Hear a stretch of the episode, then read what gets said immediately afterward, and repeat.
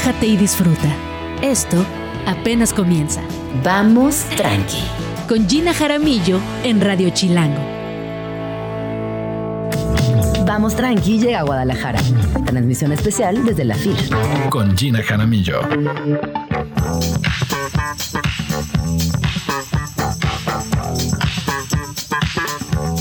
Muy buenos días, bienvenidos a Vamos Tranqui. Estamos en una transmisión especial desde la FIL Guadalajara lo cual no solamente me emociona mucho, sino quiero contarles que de verdad lo que se está viviendo aquí es increíble.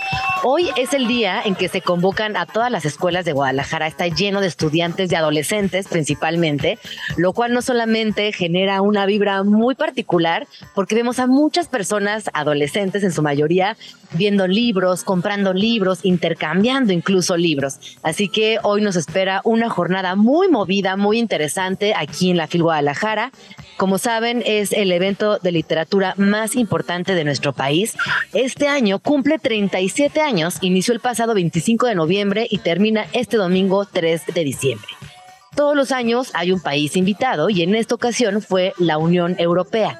¿Y qué es lo que sucede con el país invitado? Bueno, pues básicamente se genera todo un programa público en el que se convocan a escritores y escritoras de la región, vienen a Guadalajara, hacen talleres, hacen conversatorios, hacen exposiciones y la verdad es que esto ha sido un verdadero fiestón. Y el día de hoy, además, inicia, da inicio el último fin de semana, así que ya se imaginarán, afuera hay colas interminables de personas, adentro lo mismo. Yo de verdad estoy muy feliz de ver crecer esta feria año con año y por supuesto de ser parte de este importante momento. Y les recuerdo que no solamente es un evento literario, sino que también es un evento cultural. Desde que existe la FIL también se genera eh, una gran movida económica en cuanto a turismo, a cultura, los museos eh, generan también programa público, las galerías, es decir, Dentro de la feria hay un gran programa, pero también en toda la ciudad están sucediendo cosas. Hay programas paralelos que son iguales de importantes y por supuesto es una oportunidad para entrar en contacto con nuevos proyectos, autores, autoras y artistas de prácticamente todo el mundo. ¿Qué va a pasar el día de hoy en Vamos Tranqui en nuestra versión Phil Guadalajara? Bueno, pues me acompañará Emiliano Becerril de Elefanta Editorial, un proyecto editorial que yo personalmente respeto y quiero muchísimo y nos va a contar de todo lo que está haciendo aquí en la FIL. Después estará por aquí Esteban Madrigal para hablar de astrología millennial. También estarán Luis Ruiz y Andrea Natzahuatza para hablar de resistencia queer. Y más es el final del programa, estará por aquí Becca Duncan para platicarnos acerca de su más reciente libro. Mandamiento Chilango número 56. Todo chilango sabe que la mejor protección para comer taquitos en la calle es desinfectar las manos con gel antibacterial y echarle la bendición al taco con limón. Tip 100% infalible. No tenemos pruebas, pero tampoco tenemos dudas.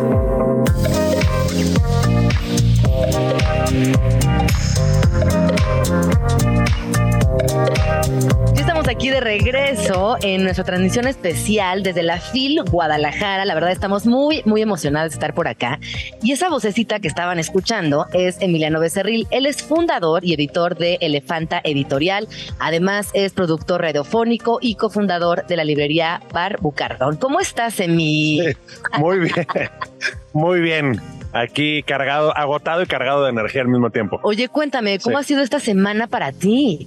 Pues ha estado muy interesante porque como la Unión Europea, como decías hace rato, es el invitado, eh, ha habido una especie de, de crisol de nacionalidades cañón, de invitados, de invitadas.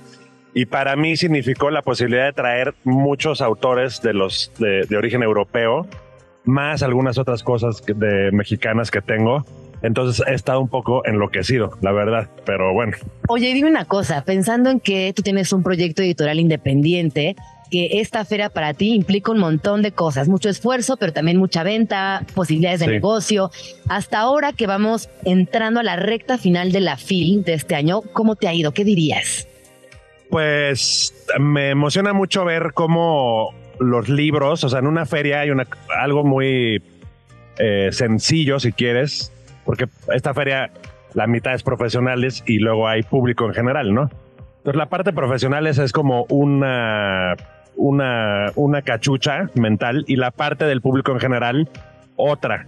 Eh, y luego los profesionales del mundo del libro, eh, pues también somos medio público, ¿no? Porque estamos viendo, opinando, contándonos cosas. Eh, pero me emociona mucho, por ejemplo, ver los libros físicos y ver el tipo de química que tienen o no con el público en general. Cuando alguien agarra un libro y, y lo lee y lo toma, o sea, ya ese hecho es un logro, porque hay tantos libros que, que agarren tu libro, o sea, no está tan fácil, ¿no? Entonces, me ha dado mucho gusto ver que los libros de las novedades, sobre todo, que son de los que más traje, conectan con muchos públicos, ¿no? Qué emoción. Oye, el nivel de actividades que has hecho con Elefante en esta edición. Pues mira, vino, vino Lidia Jorge, que Lidia Jorge es la premio Phil, que yo tuve mucha suerte de que publicó a Lidia Jorge y ganó el premio Phil cuando era la pandemia. Entonces, en ese momento, pues fue un poco anticlimático para mí porque no hubo feria. Pero ahora que eh, eh, es Unión Europea, pues vino. Entonces, bueno, ella tuvo varias actividades, ¿no? Eh, tuvo, incluso fue afuera de, la, del recinto ferial. Entonces, estar con ella, acompañándola, ver cómo hay ya como fans que han leído los otros libros que ya publicamos de ella, eh, me emociona mucho porque se, como que se va construyendo una relación de una autora con el público y eso es emocionantísimo, la verdad. Y eh, convivir con ella es un regalo, es una persona pues muy sofisticada y muy accesible, o sea, sofisticada en el sentido que es pues muy potente y, y aguda, en fin, es, la admiro mucho. Qué emocionante. Sí, eh, y bueno, esa ha sido Lidia, te voy a contar de los demás autores. Eh, Lidia Jorge, publicamos un libro que se llama Misericordia, eh, y es un libro un poco sobre, sobre una, un asilo, ¿no? Pero como que uno piensa que un asilo es algo quizás decadente, ¿no? Sí. Ella logra como enamorarte de, hacerte enamorarte de la vida. Eh, y es un libro que ha ganado me urge premios y premios y premios y premios en todos lados. En Francia fue el mejor libro del año, en Portugal. Y ahorita está en esta semana avisan si gana otro premio. Entonces, bueno. ¿Cómo se eh, llama? Se llama Misericordia. Ay, sí lo quiero leer. Además es un tema que yo creo que quienes tenemos nuestra edad constantemente nos estamos replanteando. Sí es muy, pone sobre la mesa cosas muy importantes como la vejez y, la vida, ¿no? O sea, claro. Pero bueno, Lidia Jorge. Luego publiqué un libro que, que me ha sorprendido lo bien que le está yendo eh, con distintos públicos. Es un libro que se llama Esa chica buena onda. Ok, qué titulazo. Eh, es un, sí, y este es de una escritora de Angola que vive en Portugal, entonces vino con la delegación portuguesa, digamos, igual que Lidia Jorge.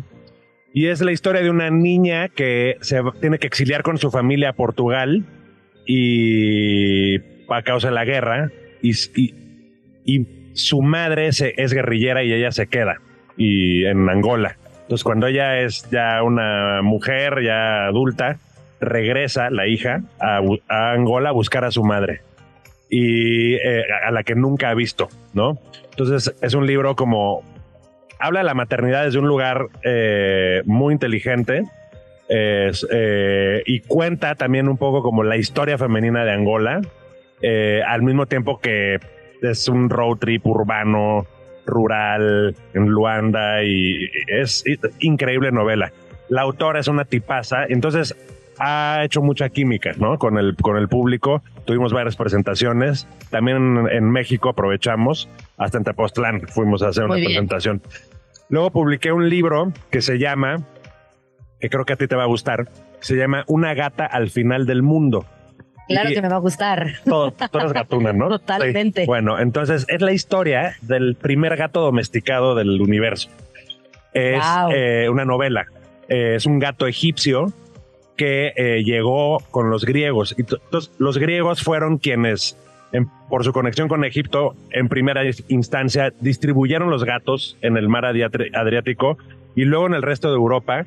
Y el cuate, eh, el autor que se llama Robert Perisic, que es un croata, eh, me di- dice, si tú le haces un ADN, un 23andMe a los gatos del mundo, todos vienen de De este, lugar, de este Wow. lugar, ¿no? Ajá. Este, entonces él, los gatos de alguna manera son la herencia de, eh, de la cultura griega. Los griegos, eh, los habitantes de la de la cultura griega, pues no existen hoy día, pero los gatos, Los gatos sobrevivieron. Ajá. Entonces, a partir de, de eso, nos cuenta. Pero la es ficción, ¿no? es ficción, Ah, sí. pero no, pero bueno, digamos que él se puso a investigar Ajá, mucho sobre los ajá, gatos, ¿no? ajá. Eh, te voy a contar un poco cómo le sur- te- ahorita te regreso a contar la historia porque está muy buena. Él, Croacia, pues antes era también parte de, de Grecia y este El imperio.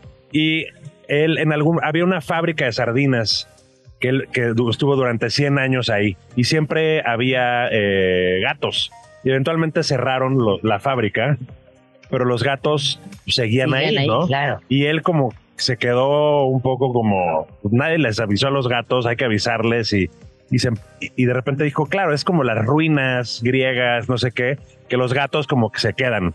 Y a partir de ahí se puso a investigar sobre los gatos, ¿no?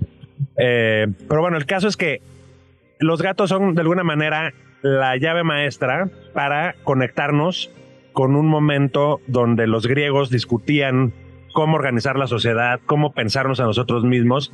Entonces es un libro que desde que pone a ese gato, a esa gata en, es- en esa instancia y observa cómo se va organizando nuestra sociedad. Claro, son como ¿no? estos testigos. Sí, es como un testigo donde, por ejemplo, hay una, una discusión entre una visión aristotélica o pitagórica sobre cómo considerar a los animales, al otro, a los humanos o a la naturaleza misma. Los griegos eran una, eran, era una, era una, una cultura esclavista y pues, patriarcal, ¿no? Entonces, como que quizás la relación que tenemos con la naturaleza un poco vertical tiene que ver con algo con aquello y, eh, y la discusión que, que se dio. Entonces, como que es un libro que va profundizando en esas cosas y en otras, ¿no? Conecta mucho con, con los feminismos también, porque, bueno, es una gata, Ajá. eh, que ella, el personaje de la gata vive con un esclavo que también viene de otro lugar. Entonces el esclavo, al ser el, el más abajo de la pirámide, eh, logra entender un poco la relación de los animales de la casa en la que está. Hay, hay un burro, que quizás los burros son los primeros esclavos que animales para trabajar, para carga, cargar. claro. Pues bueno, hay toda una reflexión de eso. Luego hay un, un, un personaje que es el viento. que El viento recorre el tiempo al futuro y al pasado y va haciendo reflexiones. Es un librazo, la verdad, que lleva eh, cuatro meses siendo el más vendido en Croacia.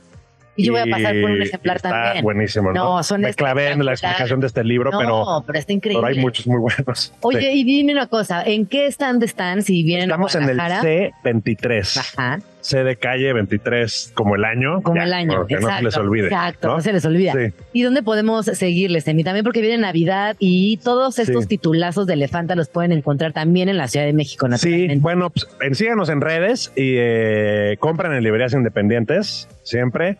Eh, y Elefanta Editorial en Instagram, Facebook, Twitter. No tengo TikTok, pero Aún. pues ya, o sea, eventualmente voy a, ya estoy cerca. Este, y luego, bueno, no sé, tú dime, ya nos queda tiempo No, nos, un nos poco. quedan un par de minutitos. Ah, un par de minutitos. Bueno, entonces eh, publiqué también, reimprimí un libro que, que se llama Álbum de Plantas Prohibidas, Ajá, ah, que es un libro que eh, el año pasado ganó un premio eh, en la Feria del Libro de Antropología al mejor libro de ciencia. Es un herbario fantástico con collage, con arte, con poemas. eso también me interesa Se me agotó en dos patadas Ajá. Y lo reimprimí justo para llegar a la FIL. No tenía lana para reimprimirlo, pero pues ya Se nos, logró, se nos logró. prestaron dinero. Claro, muy bien. Y está moviéndose muy bien Ay, también. es uno de esos, Sí, ¿no? sí, sí, sí. El de la gata y el de la... de la gata y las plantas. Ajá, me encanta el de y las Lidia. Jorge, la verdad. Lidia Jorge y bueno, y la chica buena onda. Pues, Y ya, y están buenísimos mi todos. con, con este, Sí. esto de equipaje. Sí, sí, sí. Y luego ya el último, hay uno que también vino, una, vino una chica franco-húngara que hizo un libro que se llama Doble Nacionalidad. Estás escuchando Vamos Tranqui con Gina Jaramillo. Seguimos aquí en nuestra transmisión especial desde la FIL Guadalajara. Y si nos acaban de sintonizar, les cuento que Vamos Tranqui viajó a Guadalajara y la estamos pasando increíble.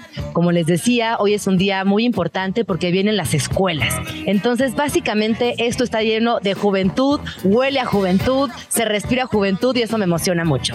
Mi siguiente invitado del día de hoy ya está por aquí, Esteban Madrigal, creador de Astrología Millennial, un concepto que abarca un sitio web, un podcast y ahora un libro. Bienvenido, ¿cómo estás? Ay, muchísimas gracias. Muy emocionado de estar aquí en la FIL presentando mi libro. Es un sueño. ¿Cuándo llegaste? Llegué el martes y presento el sábado, 5 de la tarde, aquí en la FIL. Eh, ya había presentado en Ciudad de México, en Monterrey y como cerrando con broche de oro por acá. Oye, pero con brochísimo de orísimo. No, claro. Eso claro. es lo máximo. Sí, Oye, sí, sí. cuéntame un poco acerca de tu proyecto Astrología Millennial, que yo desde que vi tu libro me fascinó. Ay, gracias. Porque me parece que conecta desde un lugar muy lindo con cualquier edad y que habla de astrología desde un lugar serio, pero también accesible. Claro, es justo este concepto de... Hay una frase que yo digo mucho que la astrología es tan fácil y divertida o tan compleja o interesante como cada uno de nosotros queramos. Y siempre he buscado eso, como que no te dé miedo entrar a la astrología. Muchos sabemos del horóscopo y nuestro signo y es como, vamos a platicar desde el principio de qué va y de ahí nace astrología millennial. Es como, eh, tiene el nombre millennial porque pues yo soy millennial, pero es para todo público y es astrología para nuestra generación, ¿no? Es como como todos estos conceptos de la luna, el ascendente, lo traemos divertido, cultura pop, pero también serio, ¿no? O sea, no inventando cosas. Oye, cuéntame también de las ilustraciones que acompañan este Ah, librazo. claro, yo, fíjate, soy arquitecto de profesión, o sea, yo cursé la carrera, estuve muchos años trabajando de arquitecto, entonces la estética, todo eso me gusta, la teoría del color, y tengo un equipo de diseñadoras maravilloso, en este caso Amarel eh, Castillo, Noctami, es de mis diseñadoras, fue la que ilustró esto y es la que ilustra todo en mi cuenta de Instagram. Y cuando Penguin se acercó conmigo al libro, le dije, va, pero necesito a mi equipo de diseño para que se siente ese feeling de, de que también sea divertido, ¿no? Claro. Oye, y entonces, este proyecto inició primero en digital. Claro, ¿Y en redes fue la sociales. traducción a hacerlo un libro, algo, un algo materializarlo en algo físico? No, fue hermoso. La verdad, eh, yo empecé en el 2019 con redes sociales y ha ido evolucionando el mismo proyecto, ¿no? Empezamos en Instagram, luego un podcast, luego YouTube, luego por todos lados. Y el libro fue algo muy bonito, o es algo muy bonito porque fue traer al presente, eh, pues, o algo físico, todo mi proyecto, ¿no? El, el ya poderlo materializar y que la gente, por ejemplo, aquí en la FIL, se pueda topar con el libro, me conozca o no me conozca, y que sea su primer libro de astrología, pues es, es muy bonito eso, ¿no? Oye, ¿y tú pensarías que la astrología en los últimos años ha ocupado nuevos lugares? Yo veo a mucha gente acercándose a la astrología, sobre todo gente muy joven. Claro. ¿O es mi idea? No, no, no, no, es Ah, correcto. Es, ok.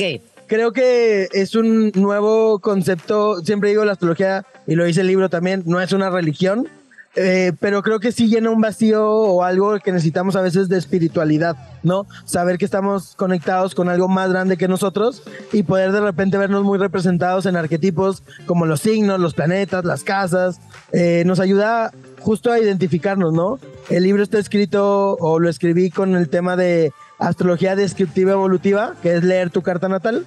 Y se llama así porque una vez que sabes quién eres y cuáles son tus no negociables, puedes a, a raíz de eso evolucionar, mejorar y cuestionarte, ¿no? Entonces, Si alguien agarra por primera vez este libro, ¿cómo le sugerirías que lo leyera? Porque es, es un libro grande, es un Ah, libro que sí. tiene muchos caminos y a mí me, me interesa saber cuál crees que sea como la mejor ruta para entrarle a tu sí, libro. está, te lo juro que lo estructuré como el libro que a mí me hubiera gustado tener cuando empecé a estudiar estos temas.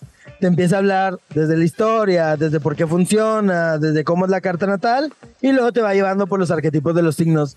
A pesar de que se ve como que tiene mucha información y es muy pesado, no es una novela, entonces lo puedes ir como, eh, como bite size, ¿no? Llevando así de, ah, bueno, ajá, soy Aries, veo lo de Aries, tengo una novia Libra, veo lo de Libra, lo que sea, y ahí te vas metiendo al mundo. Oye, y cuando tú hablas de que eres arquitecto de profesión y que ibas como en esa línea de arquitectura, ¿cómo se mete a tu vida de pronto la astrología? ¿Cómo decides cambiar de ruta? Y claro, combinar y por supuesto Claro, claro. todo, pero cuando dices, sí, lo mío va por allá.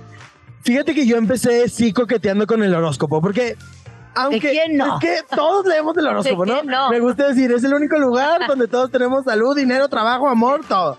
Eh, y, y poco a poco me, me empecé a ver como muy reflejado en, en, oye, sí me está diciendo cosas muy certeras. Y fue cuando en algún momento decidí comenzar, fui con una astróloga, empecé a tomar talleres y era como, desde la clase uno dije, esto es mío, o sea, esto me encanta, esto me fascina. Y pues con el paso del tiempo fue creciendo tanto en conocimiento como en, en pues, proyectos y cosas. Yo cuando comencé Astrología Millennial lo hacía simplemente por el hecho de compartir, que alguien descubriera este tema que a mí me apasiona mucho. Y creo que el libro también es parte de ese camino, ¿no? Yo siempre digo que Astrología Millennial es un espacio donde yo comparto todo lo que sé y aprendo de astrología diariamente y el libro también aporta a esa misión. Entonces es como, sí, que todos hablemos de este tema. Y... Oye, y a raíz de esto, obviamente todas tus amistades, tu familia, Ah. te dicen, por favor, hazme las cartas natal. Sí, carta, carta sí. natal y cartas Es lo mismo, es lo mismo. son lo mismo. Sí, sí, sí. Sí, no, ya es de cajón. Eh, chistoso porque pues me ven con turbante y hablando de astrología y todo, pero te intento no meter yo tanto astrología con mis familiares, pero ellos llegan y es como, ya, Dímelo todo. ya. Sí, como mi mamá, todo. mi mamá al principio era como, ay, mijo, ¿y eso qué? Y ahorita que ya está crecido todo, es como, me encanta, yo soy súper Géminis y yo, ay, me encanta. Oye, ¿y tú dirías que también nos funcionaría como una herramienta para crecimiento personal, astrología Claro, millennial? claro. Eh, la astrología justo eh, desde donde está escrito el libro parte desde ese lugar. De no hay mejor herramienta de conocimiento que saber cuáles son tus energías, qué es lo que vienes a hacer a este mundo, cuál es tu propósito. Y la carta natal tiene todas esas respuestas, ¿no? De hecho, la astrología, en lugar de responderte lo que siempre nos preguntamos, a veces te genera nuevas preguntas que antes no te habías contemplado, ¿no? Entonces, por eso es muy bonito y a mí definitivamente me cambió la vida y como que por eso voy por todos lados diciendo, confía en mí, confía en mí, inténtalo, dale una oportunidad. y- Confía en la astrología. Sí, te va a cambiar la vida. Esa puerta que Eh, estabas esperando. Mírame, lo logré, ¿no? Entonces, como sí, todos tenemos como la herramienta de hacer eso.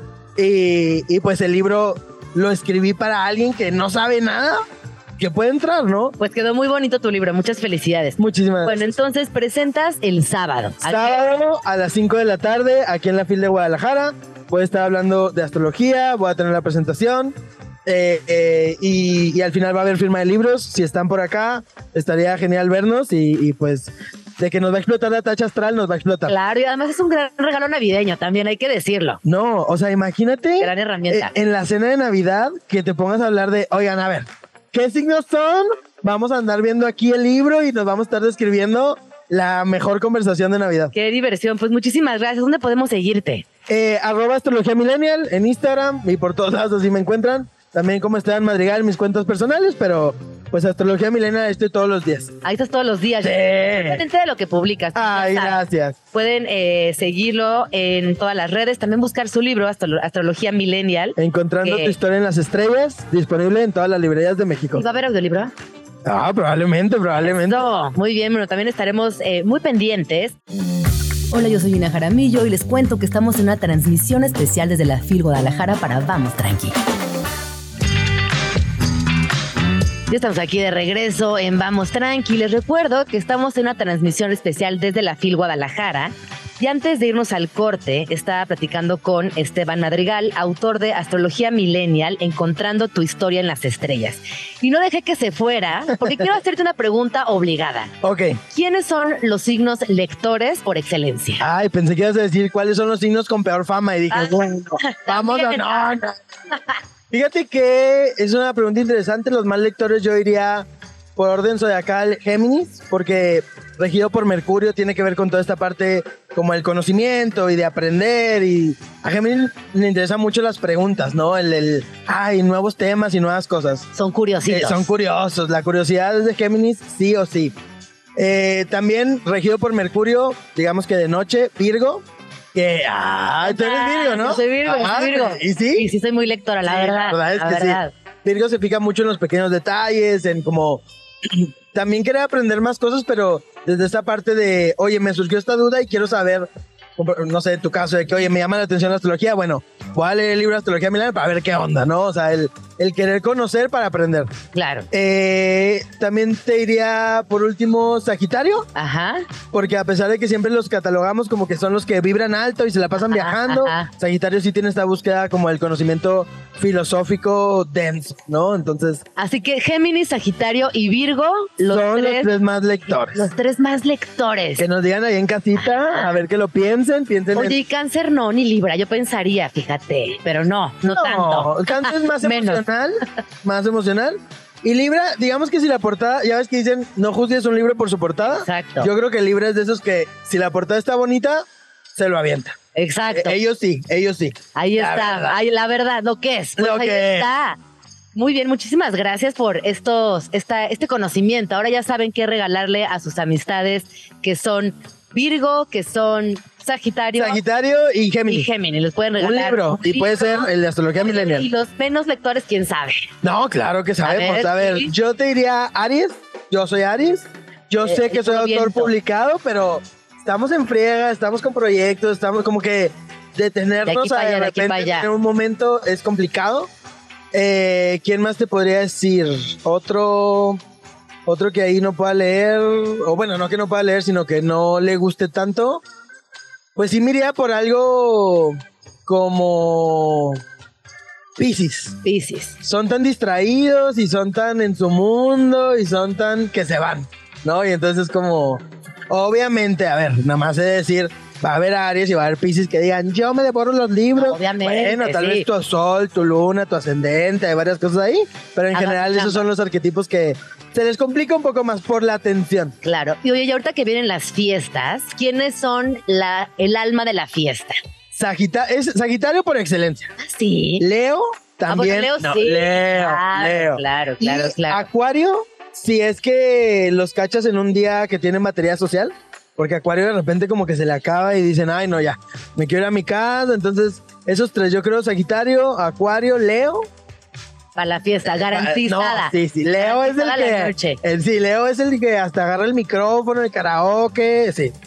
Increíble, ¿no? Como estos, eh, estos signos de alguna manera se te van definiendo, quieras o no. Claro, claro. Y es poder encontrar eh, estos arquetipos en pregunta que hagas, en- entendiendo las energías, puedes saber cuáles son los más propensos o cuáles son los que conectan más, ¿no? Ahí está, pues muchísimas gracias. No, gracias a ti. esta grandiosa información definitivamente nos servirá, ya sea para los regalitos de Navidad o para organizar nuestra cena navideña.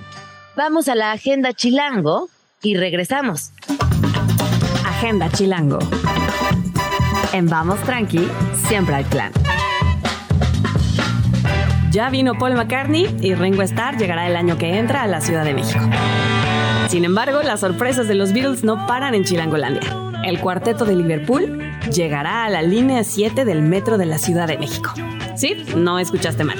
Los Beatles dejaron atrás el Yellow Submarine para subirse a la limusina naranja. Una expo de los Beatles se presentará gracias al lanzamiento de la canción Now and Then, en la que la banda revive la voz de John Lennon, quien dejó este mundo hace más de 40 años.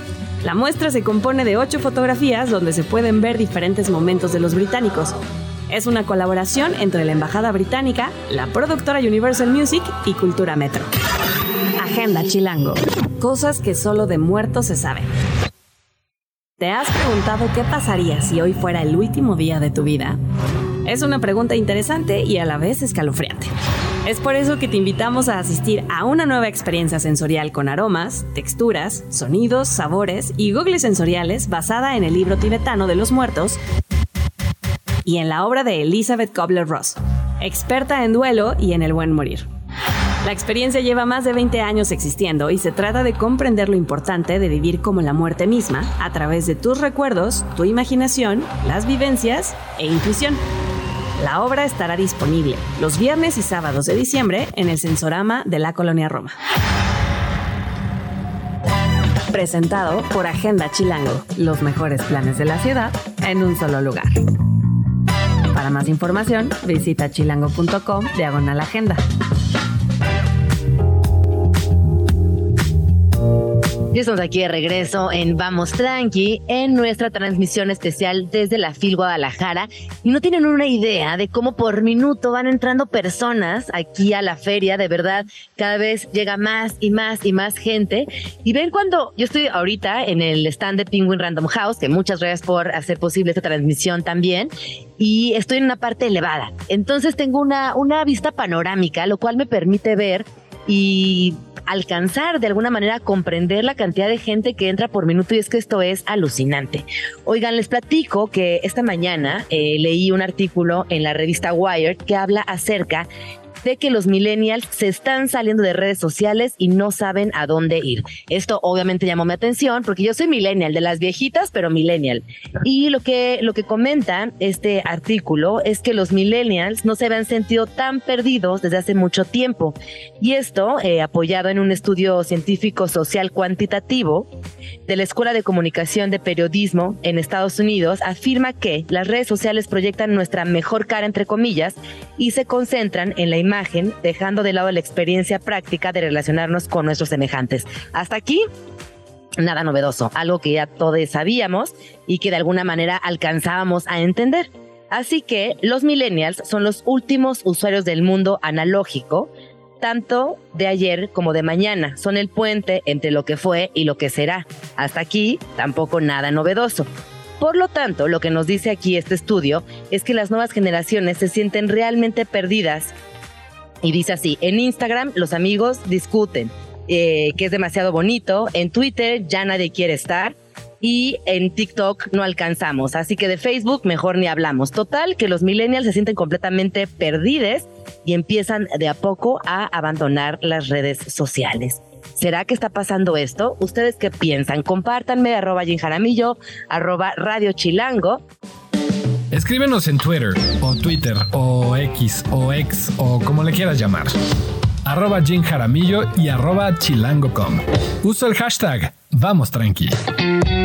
Seguimos aquí en Vamos Tranqui con nuestra transmisión especial, con nuestra transmisión especial desde la FIL Guadalajara esta fiesta literaria gigantesca que no solamente es muy emocionante estar aquí, sino de verdad les hago una invitación a que si nunca han estado aquí en Guadalajara en estos días, algún día se den el espacio, la oportunidad, se organicen y lo hagan posible porque de verdad es como el Cervantino. ¿Ves estas experiencias que tienes que vivir aunque sea una vez en la vida?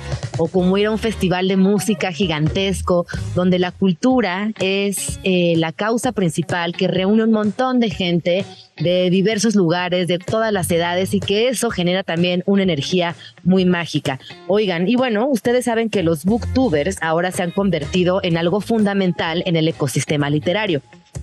Para quienes no saben lo que es un booktuber, un booktuber es un youtuber cuyo canal está dedicado a los libros y a la literatura.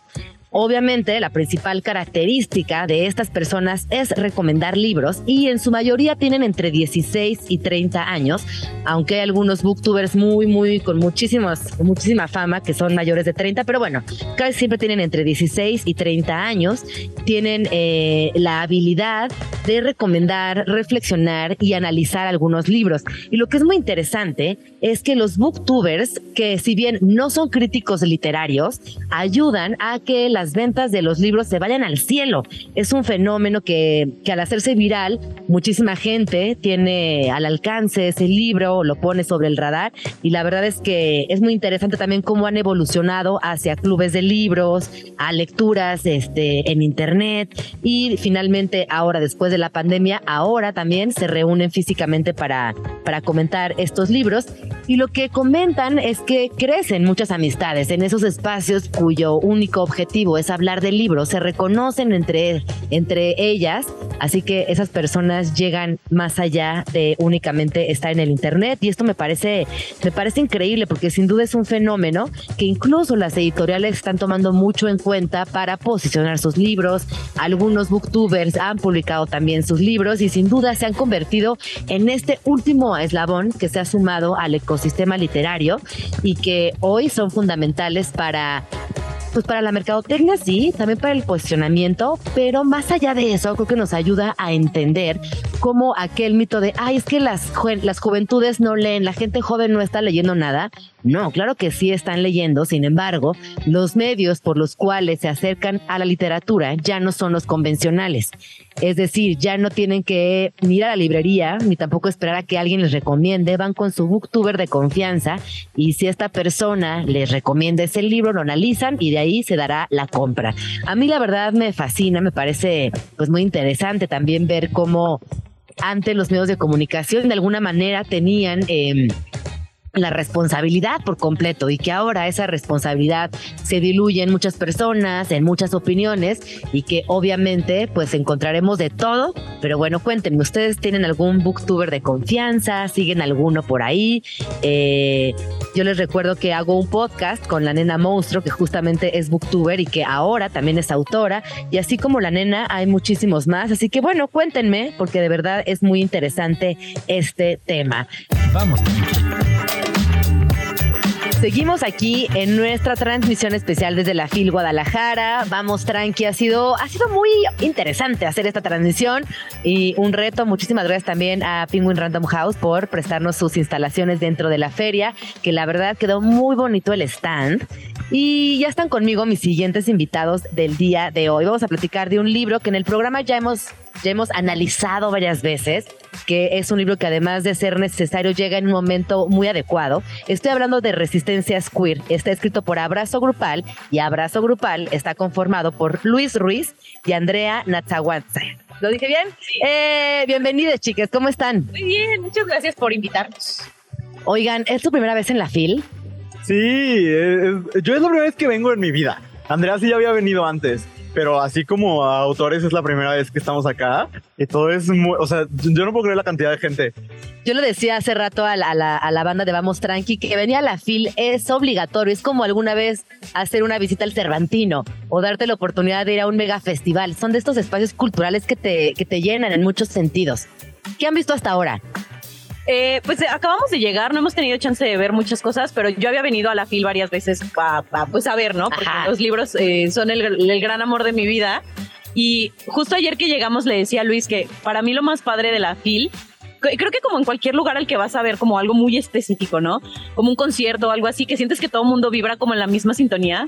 Eso es como esa sensación de estar con un montón de gente que se emociona por algo como tan parecido a lo que te emociona a ti. Eso es lo, creo que eso es lo más padre de, de la feria. Tienes toda la razón, le diste al clavo. Hay como una vibra que a todas las personas que estamos aquí nos une, que son los libros, la curiosidad, las ganas de ver autores, autoras. Exacto. Y ustedes presentan hoy en la noche. Hoy a las 8 de la Qué noche. emocionante. ¿Cómo ha sido este, este trayecto? Porque el libro se publicó hace algunos meses y llegan ya con este trayecto a la FIL, lo cual también es muy bonito porque pueden ver a distancia cómo se ha desenvuelto este proyecto tan bonito. Ha sido mágico porque, o sea, siempre supimos que teníamos algo especial en el libro. Sí creemos mucho en el libro.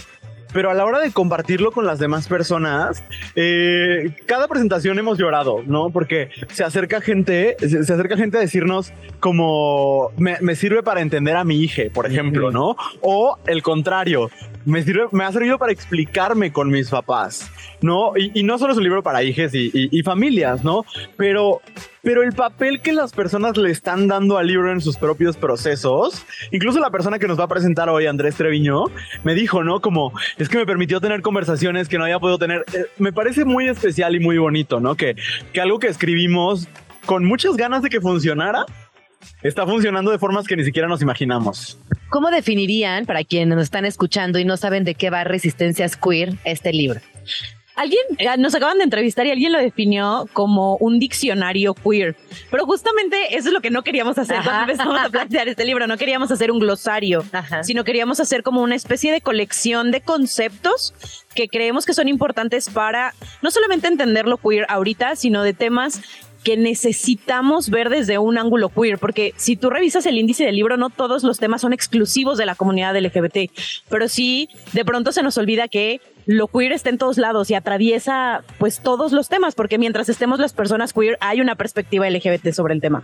Entonces escogimos esos temas que creíamos que hacen falta leerse desde, desde una perspectiva más diversa y que también, eh, y es eso, esa colección de ensayos donde nosotros exploramos esos, esos temas y donde nos damos chance de hablar de ellos pues con mucha soltura, siendo muy nosotros, con las cosas que le caracterizan a, que caracterizan a Luis y que me caracterizan a mí, ¿no? Así de que los chistes de Yuridia están en, en, en los textos que escribió Luis y mis ñoñadas están también por ahí. O sea, creo que fue un libro donde nos dimos chance de sacar lo más ñoño de nosotros mientras explicábamos cosas que nos hubiera gustado que alguien nos explicara cuando éramos más jóvenes. También a mí me parece que la información es poder y yo sigo Abrazo Grupal desde hace mucho tiempo y he visto cómo han ido generando una comunidad muy potente en la cual más allá de enseñar o querer cuestionar únicamente comparten información y esa información hace muy poderosas a las personas que les siguen.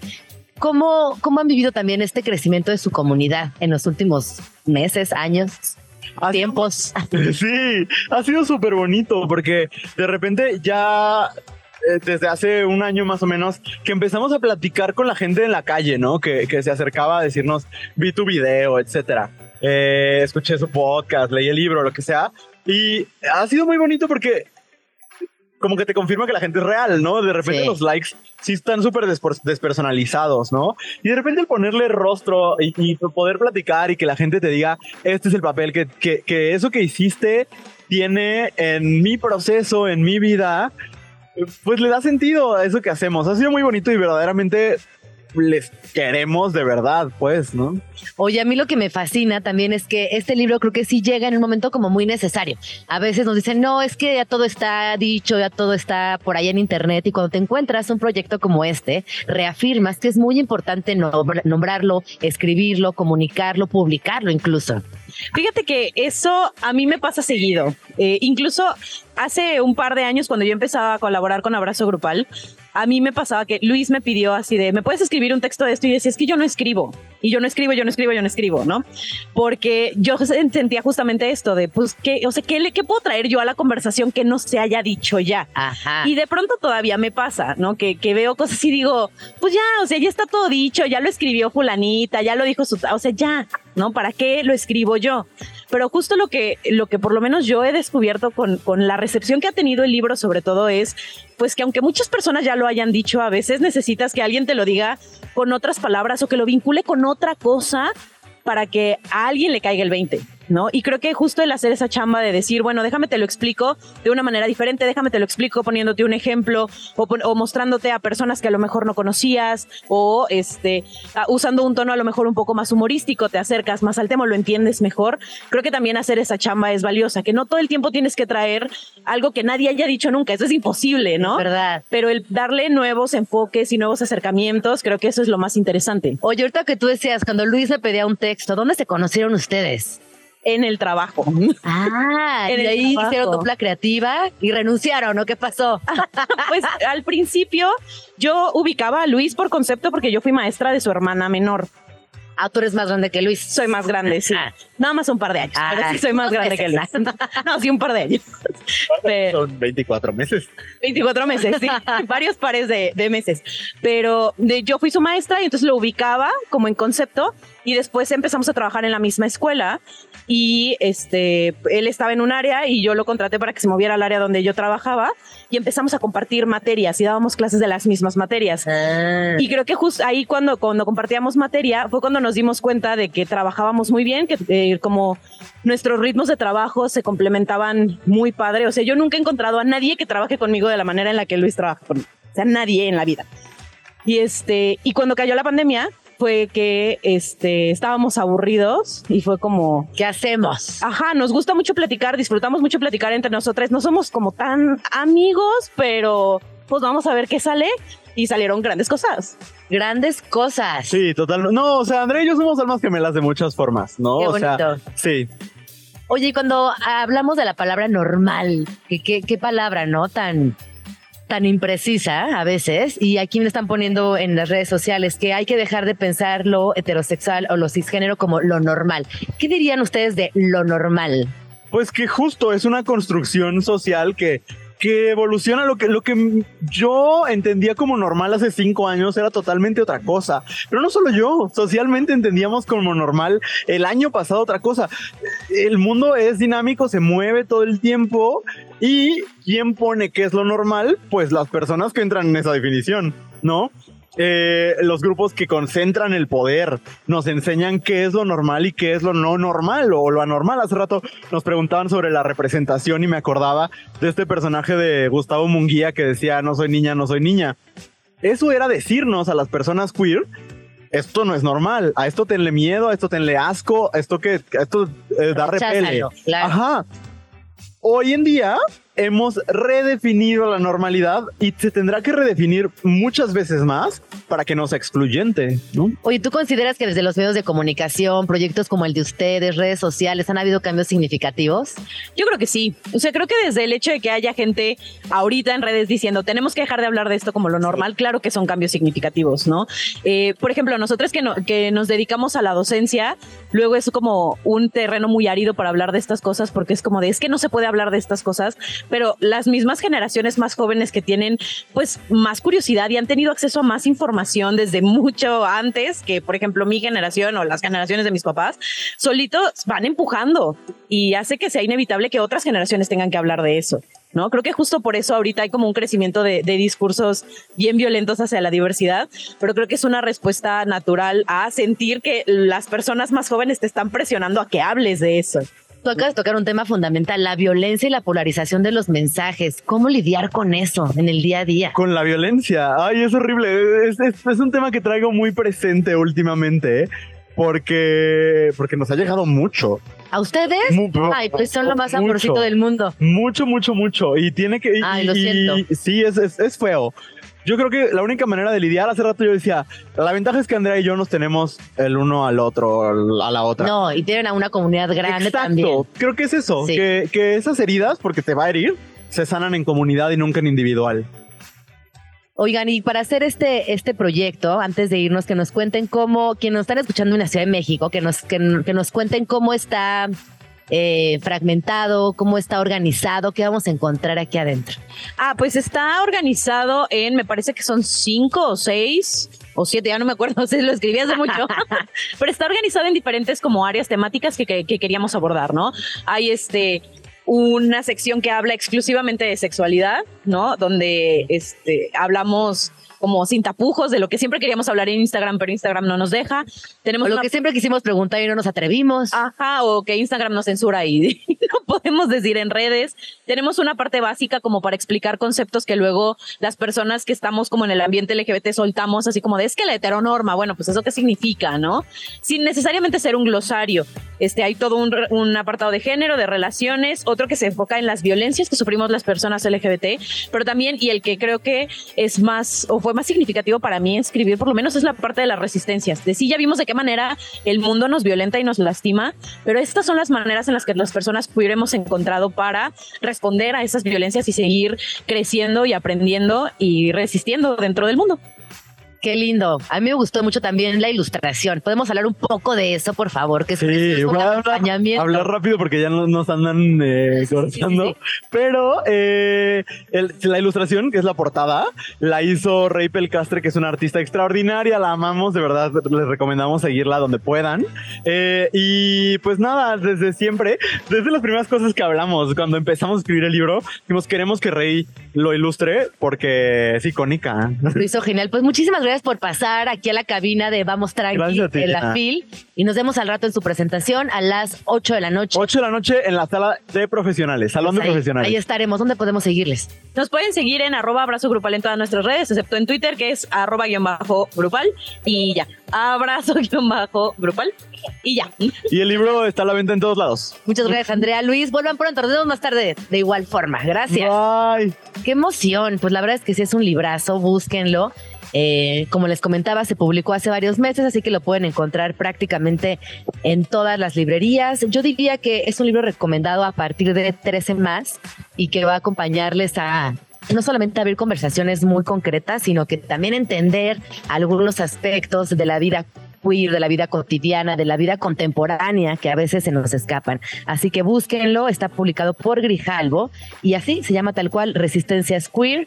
Luis Ruiz y Andrea eh, Natza Watza. Así lo van a encontrar en todas las librerías. Hola, yo soy Ina Jaramillo y les cuento que estamos en una transmisión especial desde la FIL Guadalajara para Vamos Tranqui. Estamos aquí de regreso en Vamos Tranqui en este jueves 30 de noviembre. Les recuerdo que estoy transmitiendo desde la FIL aquí en Guadalajara y que como bien les decía es el día donde acuden todas las escuelas, así que esto es impresionante, es una verdadera fiesta. Hay ríos y ríos de gente joven por todos los pasillos de la FIL también he de reconocer que los stands están renovadísimos. Hay una especie de vínculo con tecnología, activaciones, photo opportunities, todo lo que antes no se veía y que sin duda ahora ahora nos hace también tener una experiencia distinta, no solamente al acercarnos a las editoriales, sino también conocer a los autores, a las autoras y establecer un vínculo distinto. De hecho, el stand de Penguin Random House ganó este año el premio a mejor stand. Así que bueno, eh, ya les iré también contando cómo, cómo va todo por acá. Vamos tranqui, llega a Guadalajara. Transmisión especial desde la FIL. Con Gina Jaramillo. Estamos aquí de regreso en nuestra transmisión especial desde la FIL Guadalajara. Esto es Vamos Tranqui. Ojalá que estén disfrutando este programa tanto como yo. Hemos hablado de muchos libros, de cómo se vive la feria y por supuesto vamos a cerrar con broche de oro el día de hoy. Y está conmigo Beca Duncan, que nos va a platicar acerca de su más reciente libro, Luis y Caru contra o versus los fantasmas de la ciudad. ¿Cómo estás? Ay, pues muy feliz de estar aquí con Radio Chilango. Qué emoción. Además les voy a leer el título completo porque me comí algo importantísimo. Es espantosas aventuras en el centro histórico. Es decir, que la ciudad tiene un papel fundamental en tu libro. Sí, fíjate que sí, bueno, em, de hecho el, libro nace un poco por eso. Yo, bueno, como sabes, me dedico mucho a la historia de la Ciudad de México, a la historia urbana y a la historia de la arquitectura. Y entonces eh, la editora, Dalila Carreño, llevaba un tiempo diciéndome, hay que hacer un libro de la Ciudad de México para niños. Y yo tengo que decirte que a mí eso me intimidaba mucho, la idea de escribir para niños. Yo decía, no, ¿cómo? Yo solo sé escribir para adultos, ¿no? Em, y también yo sentía que un libro de historia iba a resultar muy aburrido para los niños. Y entonces ahí fue cuando decidimos incorporar a Chuy Campos, que bueno, él no pudo estar aquí hoy con nosotros, llega en la noche, pero aquí estará mañana en la presentación. Eh, Chuy también trabaja en la Ciudad de México, pero él trabaja lo que llamamos la ciudad fantástica, ¿no? Él eh, lleva muchos años investigando la historia de los fantasmas, de lo mágico, de lo esotérico. Y entonces eh, decidimos que teníamos que incorporarlo al proyecto porque a través de los fantasmas ese podía ser nuestro gancho para entusiasmar a los niños con la historia, ¿no? Entonces, efectivamente, la ciudad tiene un papel importante, todo sucede en el centro histórico, los, nuestros personajes viven en el centro histórico, van a la secundaria 1, que es una secundaria muy famosa ahí en el centro, y eh, pues se van encontrando con los fantasmas, que son fantasmas que digamos son reales, o sea, son fantasmas que, que la gente dice que se aparecen en las calles y en los edificios del centro. Oye, para, para realizar este libro, aunque me imagino que tienes, bueno, tienes muchos años de experiencia, ¿cómo fue investigar a estos personajes que, forman parte del libro? Y ahorita bien nos platicaba tu editora, que es una máxima persona, eh, nos decía que tienen eh, todas las, en las notas podemos ir viendo todo el recorrido de los espacios que aparecen en el libro. Sí, pues mira, de investigación en un inicio creo que eh, no fue tanta. Digo, los historiadores siempre nos gusta regresar a nuestras fuentes y volver a revisarlas pero tanto Chuy como yo tenemos muchos años con estos temas, ¿no? En la cabeza. Eh, los dos llevamos más de 10 años dando recorridos de la Ciudad de México, como tours guiados. Eh, tenemos también muchos años haciendo divulgación de la historia de la Ciudad de México en distintos espacios. Chuy tiene su canal de YouTube, yo colaboro en el 40 haciendo justamente esto. Entonces, digamos que la información más o menos la teníamos, ¿no? Eh, lo suficiente para ir esbozando una estructura del libro, pero claro que siempre regresamos a la bibliografía todo el tiempo. Y al final, sobre todo, eh, pusimos estas notas que mencionas, que no es que sean eh, estrictamente necesarias, tú puedes leer la historia y el relato te va llevando, pero queríamos tener esos datos para quien sí tenga un poco más de curiosidad, para quien sí quiera investigar un poquito más. Y entonces ahí sí eh, fue volver a hacer un trabajo de investigación, porque de pronto como historiador siento que tienes como nociones generales de muchas cosas, pero si ahorita me preguntaras, ¿en qué año se construyó el a la Merced, no me acuerdo. claro, no, no es imposible tener toda esa data actualizada y como sacarla rápido del archivo mental. Entonces, todos esos datos ya más precisos, pues sí requirió de un par de, de, semanas de estar volviendo a la bibliografía. Oye, platícanos de Luis y de Caro, por favor. Pues mira, Luis y Caro, muchos nos han dicho que si son Chuy y yo, ¿no? ¿No son? La De verdad. alguna manera sí, sí. Sí nos proyectamos mucho en ellos, creo, eh, accidentalmente. Lo que sí queríamos era pues un tema de paridad. Queríamos que los personajes fueran un niño y una niña, ¿no? Porque además somos un autor y una autora. Claro. Entonces, eso era muy importante para nosotros. Y em, Luis es muy Chuy en el sentido de que siempre está echando bromas, no se toma nada en serio. Chuy es así, te, te mueres de la risa con él a cada rato. Y Caro es muy yo en el sentido de que es muy ñoña. Yo soy la niña de los plumones como ella también lo es. Entonces sí hay algo de ambos.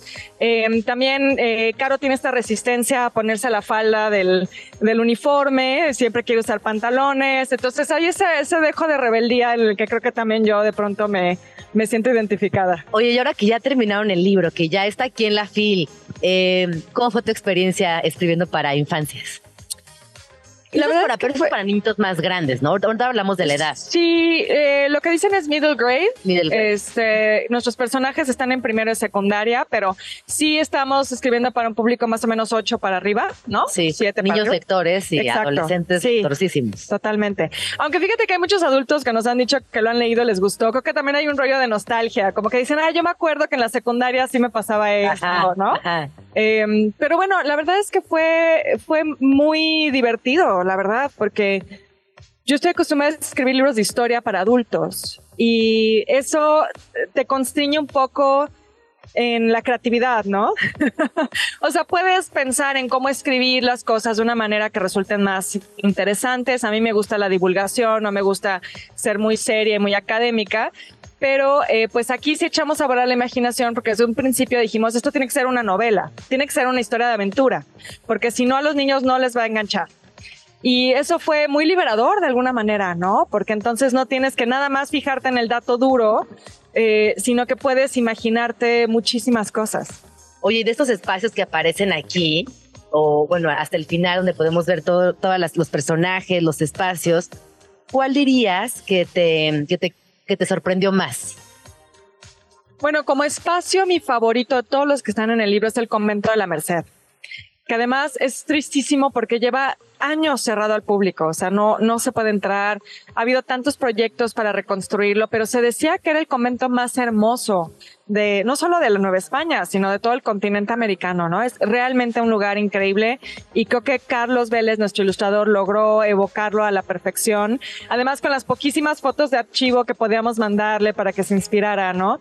Em, y también hay como todo un halo de misterio también, justo por este rollo de que está semi abandonado, de que está cerrado, la puerta está tapiada. Entonces creo que ese es de los espacios que a mí más, más me gusta. Y la iglesia de la Santísima, que se encuentra atrás de Palacio Ah, Nacional. te iba a preguntar justo. Como atrás de la Academia San Carlos, en esa callecita. Esa es para mí de las iglesias más bellas del centro. Y además ahí está uno de los fantasmas más interesantes, que es la cegua. Es una llorona con cara de mula. Oye, ¿tú crees en los fantasmas? Ay, no, yo soy bien escéptica. Yo también soy muy Yo escéptica. soy muy Pero nunca has tenido escéptica. ninguna experiencia ahí paranormal, nada. No, realmente no. Crecí en una casa que tenía como un poco esa carga y mucha gente que, porque era casa de mi abuelo, entonces por ahí pasamos generaciones de personas. Este, muchas dicen, sí, ahí pasaban cosas. A mí nunca me tocó. Pero fíjate que lo que sí me interesa es el terror, la fantasía. O sea, soy muy lectora de eso. Y, y también creo que además, más allá de que yo pueda creer en esas historias o no, tienen una importancia también cultural, ¿no? O sea, ¿qué fantasmas aparecen nos, en, en una sociedad? Nos dice mucho Sí, sobre la cultura de esa sociedad, ¿no? Y además, eh, yo creo que también en esta edad, cuando eres eh, entre niña y adolescente, sí hay una fascinación natural por lo, por lo, por la otredad, por lo extraño, por la leyenda, que no, que no escapas, porque es algo que, que te empieza a llamar la atención de alguna manera y que mejor que identificarlo también con tu, con tu ciudad y con tu país, porque la realidad es que también mucha de la, de la información o de la fantasía que a veces consumimos no está hecha en México. Fíjate que eso, eh, qué bueno que lo mencionas, porque es algo que también para nosotros era importante. Justo como lectores de terror y fantasía, pues los grandes clásicos de estos géneros Lovecraft, King. Lovecraft, Sí, sí, sí. Agatha Christie, Edgar Allan Poe. Pues, pues sí, está chido, pero no entiendes, o sea, no entiendes la mitad porque no conoces los lugares, las referencias culturales. no, no te lo imaginas bien. Ajá, exacto. Entonces también el hecho de, de contribuir a que haya más fantasía y más terror local era importante para nosotros, ¿no? Oye, ¿y encontraste alguna, algún fantasma, alguna deidad, alguna leyenda local que te haya sorprendido o interesado? Fíjate que em, la de Don Juan Manuel es la que siempre menciono. Es una de las leyendas más famosas del centro. A mí lo que me sorprendió fue investigar mucho sobre el personaje real. O sea, porque Don Juan Manuel fue un hombre que se existió, Juan Manuel Solórzano. Y se fue creando una leyenda y un mito en torno a él, que ahora ya es un fantasma y que tiene que ver con pues con que supuestamente era como una especie de asesino serial. Hay todo un rollo ahí con él que para mí fue muy interesante encontrarme con que sí hay documentos históricos sobre él. O sea, es decir, es un personaje que existió, de hecho fue muy cercano a un virrey, hacía business con el virrey, porque ya sabes esas cosas que no pasan en este país, ¿verdad? ya es tradición. no, porque eso no conocemos nada de eso en esta cultura. Entonces, eso para mí fue fascinante, como que, ¿dónde termina el personaje real? Que además trabajaba en, las, en Hacienda, este, es decir, ¿dónde se convierte entonces en leyenda, en mito, en fantasma? ¿No? O sea, como que ese límite me parece bien interesante. Cuando es creo que es distinto a la llorona o estas otras, que es algo completamente fantástico, ¿no? Aquí es una y algo súper abstracto, la llorona, es, sí, lo más abstracto del mundo. Es un señor que sí existió y sí vivió en el centro y ahí está su casa. Y sí fue bien canijo. y tenemos registros históricos de lo que hizo hay documentos, hay un, hay un, hay un este caminito de papel que puedes seguir y de pronto se convierte en una leyenda, ¿no? Entonces, eso me parece bien interesante. Interesante, sobre todo porque este libro, más allá de la ficción, tiene un valor cultural importante, así que también me parece que es una conversación que se puede iniciar con quien lo lea, que se interese por la historia, por la ciudad, por las leyendas, que se comprometa también más allá de una simple historia de ficción. Eso es algo que sí quisimos hacer. También por eso pensamos en fantasmas que digamos son reales de alguna manera, como te decía, o sea, hay un registro de estos fantasmas en la literatura, en la bibliografía, lo van a encontrar. De hecho, ahí pusimos algunas de las referencias donde a lo largo del siglo XIX y XX se ha hablado de estas, de estas leyendas.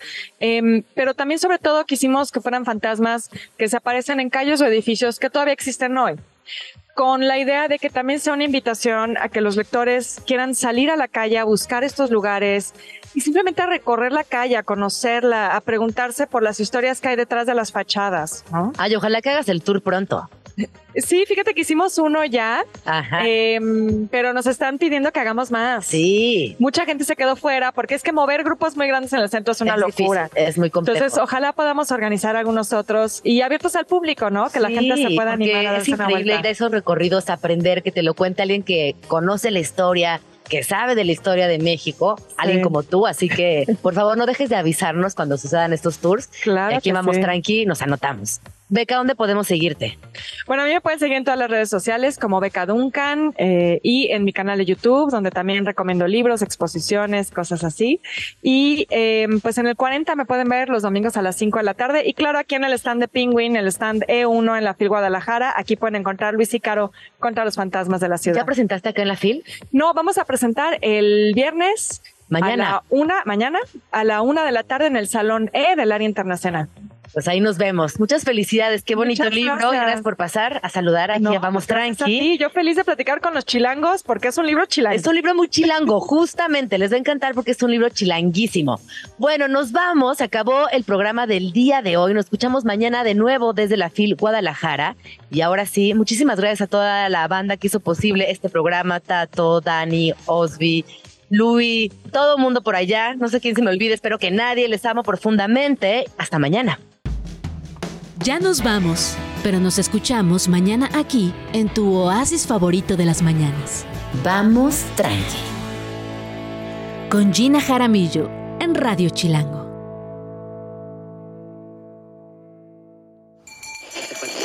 Radio Chilango, la radio que... Viene, viene, ¿eh?